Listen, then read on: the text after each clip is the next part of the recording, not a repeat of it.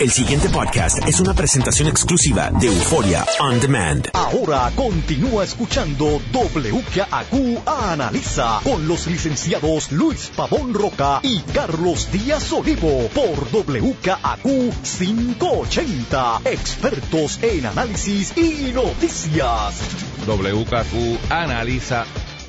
Soy Luis Pavón Roca y don Carlos entra ya mismo por eh, la vía telefónica, se cayó la llamada. Pero yo quería comenzar con otra noticia que sale en el fin de semana y que me parece que es muy eh, eh, interesante y, correcta. El gobierno eh, hace el anuncio de que ha llegado, de nuevo, anuncio a media. No les puedo dar, no les puedo dar a porque siempre todo lo hacen al revés. Pero anuncia que ha llegado a unos arreglos o a unos, ¿verdad? O entendidos con eh, vendedores por internet, entiendo que con Amazon, que debería ser el, principal, ¿no? Esa gente, ese es la compra por internet por excelencia, para que eh, las compras paguen el impuesto de venta eh, que, tendrían que pagar por hacer una transacción en Puerto Rico. Y oigo gente como que quejándose. Y yo, pero, es que eso es evasión. O sea, eh, uno, y aquí hay dos problemas. Está el tema de la evasión, que obviamente, pues, pues todos los que compran por Amazon, pues ahora les van a espetar el tax que no estaban pagando. Pues, pero es que se suponía que lo pagaran. O sea, hello. Y dos, y dos, todos los que les preocupe la, el comercio local, y todos los que quieren que se consuma aquí y todos los que quieren que se apoye al de aquí, todos esos slogans que usted oye, ¿verdad? De apoyar aquí, que yo no tengo ningún problema con eso. Sepa usted que uno de los principales problemas es esta vaina del internet, porque el comerciante local se convierte en el showroom donde la gente va, abre allí, y esto es un problema no de Puerto Rico, este problema lo estamos viendo en toda eh, una tonga de dinero en, el, en la permisología, en la luz, en el agua, en los empleados, en la renta que tiene que pagarle al, al dueño del molo, al dueño de la propiedad. Y usted monta su kiosco y la gente va allí, se mide los zapatos, eh, los mira, esto, lo otro, y sabe, yo, yo vengo ahorita. Y salen de allí y van a sapo y buscan el zapato y lo mandan a buscar por sapo. O alguna vaina de esa. Puse ese de ejemplo porque sé que esa gente envía zapatos. Oiga, y si encima es, hay, que ver con un problema que es natural, que es que el, el Mr. Sapo, que lo que opera es un almacén en algún sitio del planeta, tiene unos costos operacionales brutalmente más bajos, ¿ah? Y se la va a enviar usted por, por internet, y aún con el shipping, y aún si usted no le gustaron o no le sirvieron, los envía para atrás, con toda esa vaina, lo pueden vender más barato. Ese es un problema de mercado. Pero si encima de eso usted no tiene que pagar impuestos, mire qué tronco de competencia desleal. O sea, usted va al, comercio local, le van a espetar el 11%, usted lo compra por internet, paga cero, ¿por dónde va la gente? Así que yo, yo de verdad que no entiendo, Carlos, cuál es el, el, furor eh, contra esto. A mí me parece que es una medida, de nuevo, de recaudación de fondos para atraer a los evasores al redil, por un lado, y dos, creo que hay que verla como un apoyo al comercio local que por lo menos estén en el aspecto contributivo, en el aspecto de lo que se le paga al gobierno, en igual en igualdad de condiciones que los que los que no hacen negocio aquí, que por, por que by the way, usted que es tan patriota y se le sale una lagrimita cuando cuando usted oye a ver de luz y entonces sale la Miss Universe y usted se le hincha el corazón y algún socotrollo le mete una bofeta a otro y lo, lo casi lo mata y usted está contento y va a la de recibirlo. Sepa usted que usted le hace un daño al país cuando usted compra por internet. Al, ¿verdad? al comercio local, a la, a, la, a, la, a la operación que genera empleo.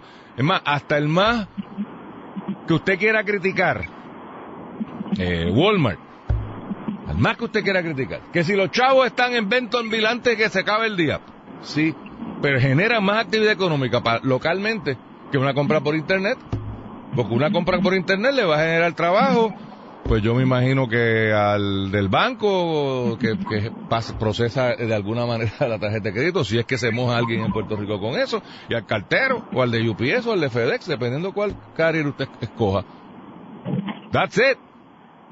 ¿Sabe? En- en- en- búsqueme el ejemplo más horrible en su visión de mundo. Aquí, ese, ese genera empleo, paga impuestos, este, tiene negocios que se venden donas y están allí parqueados al frente y usted se come unas donitas. O sea, algo aportan más que, que la compra por internet. Don Carlos Díaz Olivo. Hello. Ajá. Sí.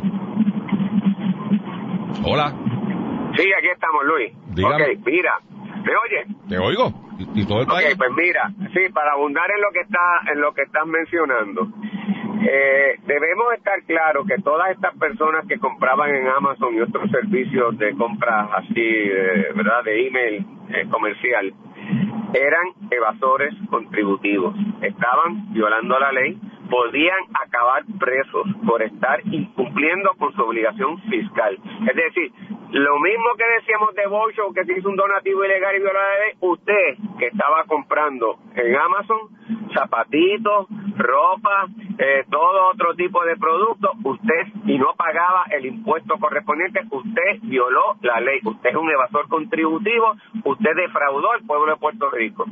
El impu- que el hecho de que Amazon no se lo retuviera no lo eximía a usted de responsabilidad incluso criminal, porque la ley nuestra de contribuciones es un impuesto de ventas y uso.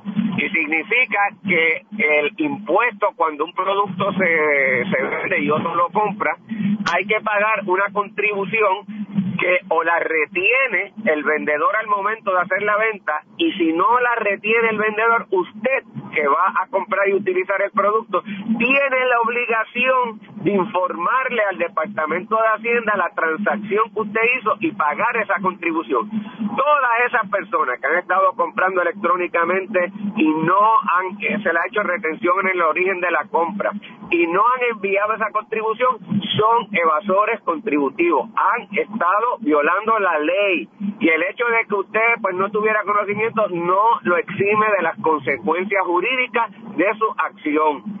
Y esto tiene mucha eh, razón y lógica de ser, y tú Luis lo estabas explicando, porque la realidad es que entonces los empresarios y empresarias puertorriqueñas que por estar físicamente aquí están sujetos a una fiscalización más, más efectiva de Hacienda que el que está en otra jurisdicción, venía obligado a hacer la retención incurría entonces en un producto que terminaba siendo más caro para el consumidor y por lo tanto el consumidor se le iba, como tú decías, a hacerle la compra en otro medio electrónico después de que veía la mercancía aquí, le hacía preguntas al técnico que estaba aquí, iba y lo compraba allá.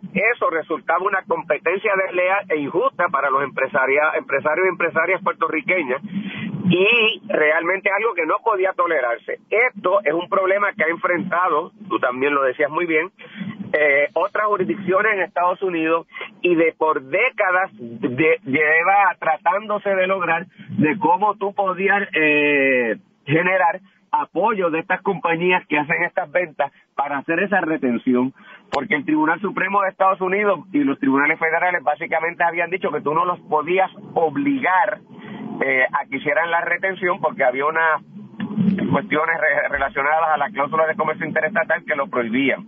Al llegar a unos entendimientos voluntarios y Amazon, que es una de las principales vendedoras en esto, estar dispuesto, ahora otras compañías también que hacen venta, al ver que Amazon entra por el mismo arreglo, se van también detrás porque ya entonces tampoco hay el susto, el miedo de que si yo lo hago y el otro no lo hago, yo estoy en desventaja.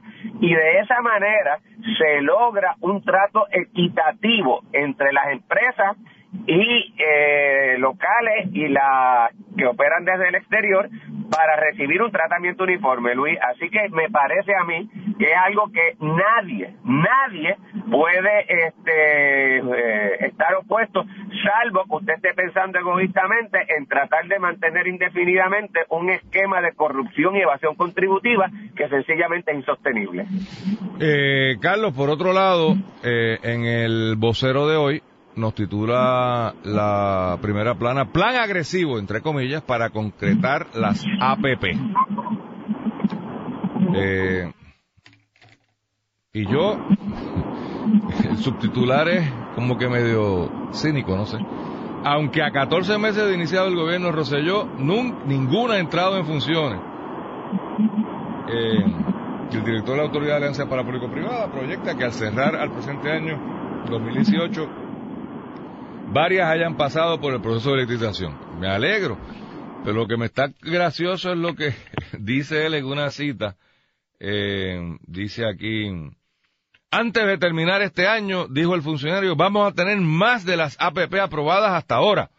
Pues hasta ahora no han aprobado ninguna. Pues obviamente van a tener que tener que tienen hasta ahora porque no tienen ninguna. O sea, si tienen la misma cantidad, señor, vaya al y tírese porque usted tiene un problema bien serio. O sea, me parece ridículo que este señor use eso, a menos que lo que quiera decir es que en la historia de Puerto Rico, vamos a tener más que en la historia de Puerto Rico. Pues si es esa, vas a tener más de tres, porque que yo sepa en Puerto Rico ha habido tres APP. El puente Teodoro Moscoso, que no se llamaba APP cuando se eh, configuró, pero cuando usted lo analiza es el, el concepto de APP. El aeropuerto, que depende como usted defina APP, podría hacerlo. Y eh, Metropista, que de nuevo, si es la misma definición que usa con el aeropuerto, pues podría hacerlo. O sea, que en conclusión, en Puerto Rico en la historia, en realidad nunca ha habido una APP. Ha habido simulacros de APP o cosas que parecen APPs. Así que, de nuevo, yo no entiendo cómo es que hacen estas declaraciones el que se supone que es experto en este tema, porque está dirigiendo la agencia, ¿verdad? O sea, este no es un pelafustán, este es el director de la agencia. De nuevo, defínanme por favor lo que es una APP. Porque aquí han llamado APP cualquier privatización. Eso no es una APP. Una alianza público-privada no es, no es un otro nombre para usted contratar a alguien que haga el trabajo del gobierno. Pago por el gobierno. En realidad, de lo que yo conozco, hay dos, dos la, la, APP pura, vamos a empezar por esa que es fácil de, de, entender, es que una gestión gubernamental usted se la delega al privado y ese privado invierte ese dinero y pone un esquema en el cual recupera su inversión porque no viene la Cruz Roja ni viene el cuerpo de ingenieros, o son eh, compañías con, con, fines de lucro típicamente, podría ser con un esquema de sin fines de lucro también, pero, lo típico es alguien con lucro. Y le voy a dar un ejemplo sencillo, bueno, el puente de Teodoro Moscoso, no había puente, vino alguien, construyó un puente, y el Estado le permite que cobre por el uso de ese puente. Entonces ese puente, al cabo de sabe Dios cuántos años, típicamente una tonga de años, pasa a ser parte de los activos del, del país. ¿O no? Eso habría que verlo de nuevo caso a caso. Pero el punto aquí es que hay un dinero nuevo que llega. En el caso de las autopistas sería construir de Arecibo a Mayagüez, ¿verdad? Que lo que hay es pasto allí. Pues que alguien venga, ponga el billete, monte los carriles, monte la vaina, cobre, y al gobierno no le costó nada la inversión y el privado recupera su inversión de esta licencia o de esta concesión administrativa o de este arreglo para que ese privado eh, haga eso y le dé mantenimiento. ¿Por qué digo que aeropuerto y, y eh, metropistas no es una eh, tradicional? Porque ahí ya estaba el ahí hay una aportación del gobierno. O sea, en, en, esos dos esquemas hay un activo, el gobierno se lo transfiere al privado. En ambos casos el privado puso un dinero upfront para pagar unos bonistas, para, para hacer unas aportaciones a las deudas que había en carreteras en un lado y en puertos en el otro. Y se compromete a hacer unas inversiones eh, en ambos casos, en el del aeropuerto lo, han, lo han estado haciendo, ¿no? Eh, de remodelación, de poner al día, de cambiar la estructura de cómo se hace el negocio, etcétera, etcétera, etcétera. En el caso de Metropista, pues de darle mantenimiento, de que las vallas estén bien, que las luminarias funcionen, que esté embreado. Y a cambio de eso cobran lo que de otra forma hubiese cobrado el gobierno. No es una APP pura porque cogen un activo, o sea, pero se les llama APP. Ahora, ¿De qué estamos hablando? ¿Tú sabes algo? Porque es que me está tan curioso esa frase de que él se compromete a que va a tener más de lo que ha hecho hasta ahora. Carlos. Yo creo que lo que está pasando, eh, Luis, él, él realmente creo que está alertando, admitiendo y alertando, que la situación es mucho más compleja en la práctica que lo que teóricamente se hubiese podido pensar. Es decir, este gobierno, eh, ante la incapacidad financiera que tiene de poder desarrollar obras y por todo el problema de quiebra que experimenta, necesita que sea el sector privado el que ayude mediante este arreglo de alianzas público-privadas a desarrollar parte de esa infraestructura. Pero me parece que lo que Omar está mencionando es que la situación es mucho más compleja porque muchos de estos proyectos no necesariamente están resultando ser atractivos para que la empresa privada se involucre en ello y sobre todo con las exigencias que se le está pidiendo para que se pueda hacer esa transferencia y que simplemente parece no ser rentable muchas de ellas y que por lo tanto, aunque Puerto Rico quisiera, en la práctica la cosa está bien difícil. Yo creo que eso es el, el bottom line de lo que está pasando ahí. Y eso lo advertimos hace un año, Binder, don't that. O sea, el problema es que si tú pretendes, vamos a coger una sencillita, sencillita, para que todo el mundo, ¿verdad? En la lancha de Vieques y Culebra desde Fajarlo. Mire, si usted lo que pretende es que venga un operador privado y se quede con los mismos empleados, al mismo costo, con la misma operación, con las mismas barquitos y con los mismos eh, costos al público, pues no funciona. Ya. Nadie va a coger ese negocio. O sea, ¿cuán difícil es entender eso? oía yo con el tema este de las escuelas. No, que en este proyecto de ley le vamos a poner que el que vaya a montar una charter tiene que pagarle lo mismo que le paga a los maestros con los mismos beneficios. Bendito, por eso es que no funciona. O sea, si, si yo tengo que coger la misma estructura que no ha funcionado y duplicarla, pues, pues, pues, pues, pues no hice nada. Eso es, ese, ese es el clásico contrato de privatización que cuando había billetes prestados, pues se podía hacer. Y usted favoreció a un amigo. En eso, en eso hay que darle una. Privatízate eso. Y vino Fulanito, se llevó los empleados, los puso aquí. A esos no les pagaban lo mismo. Eh, le metes arriba una tajada para tu ganancia y, y, aquí, aquí resulta pertinente lo que tú traías en el bocadillo de los comedores escolares, que lo sacaron de cualquier posible arreglo en la escuela charter o de, o de privatización.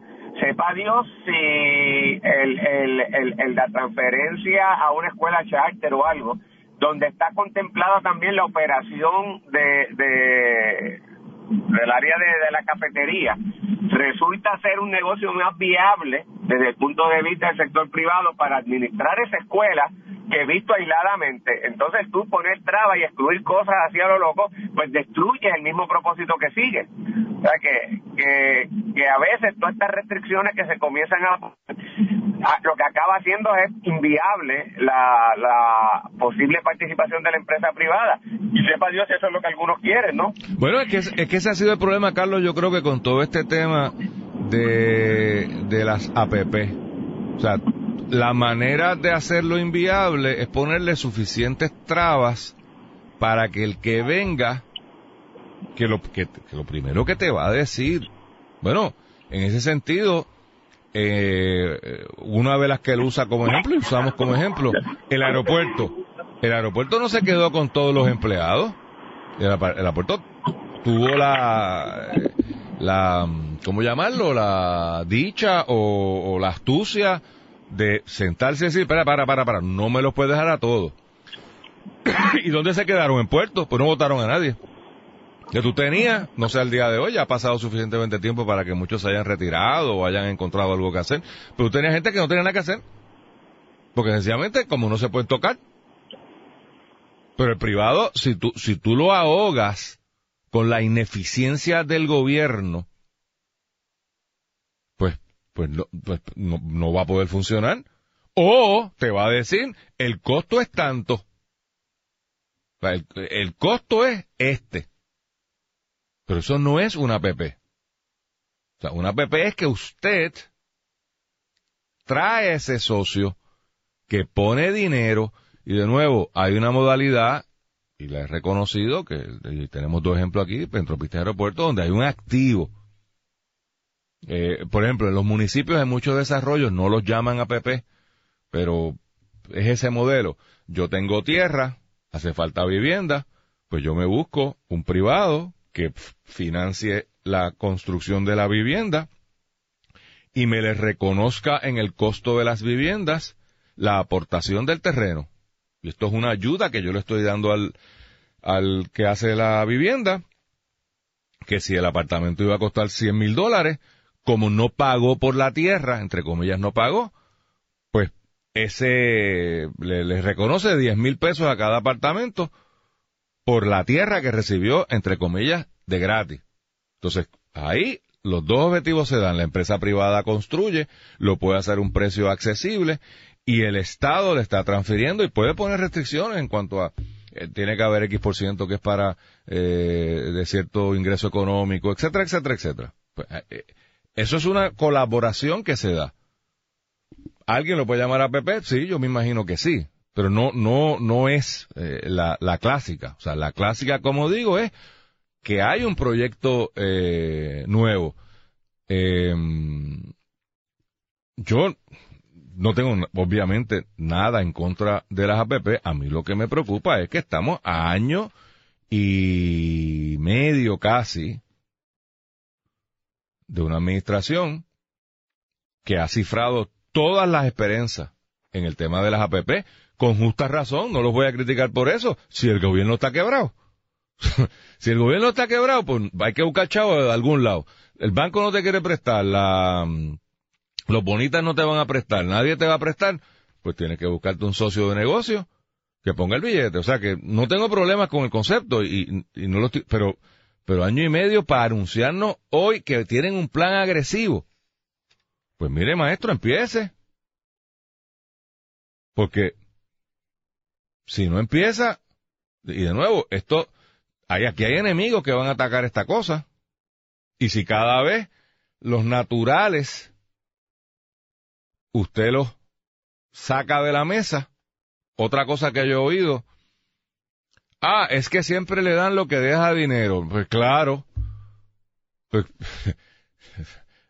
digo, yo estoy seguro que puede, que aparezca un privado que quiera coger el aeropuerto de, qué sé yo, de Dorado, de algún sitio. No, Dorado está codiciado últimamente alguna propiedad de esas que, que estén pérdidas a precio de pescado bombado. Entonces no se queje cuando la transacción se dé por dos chavitos.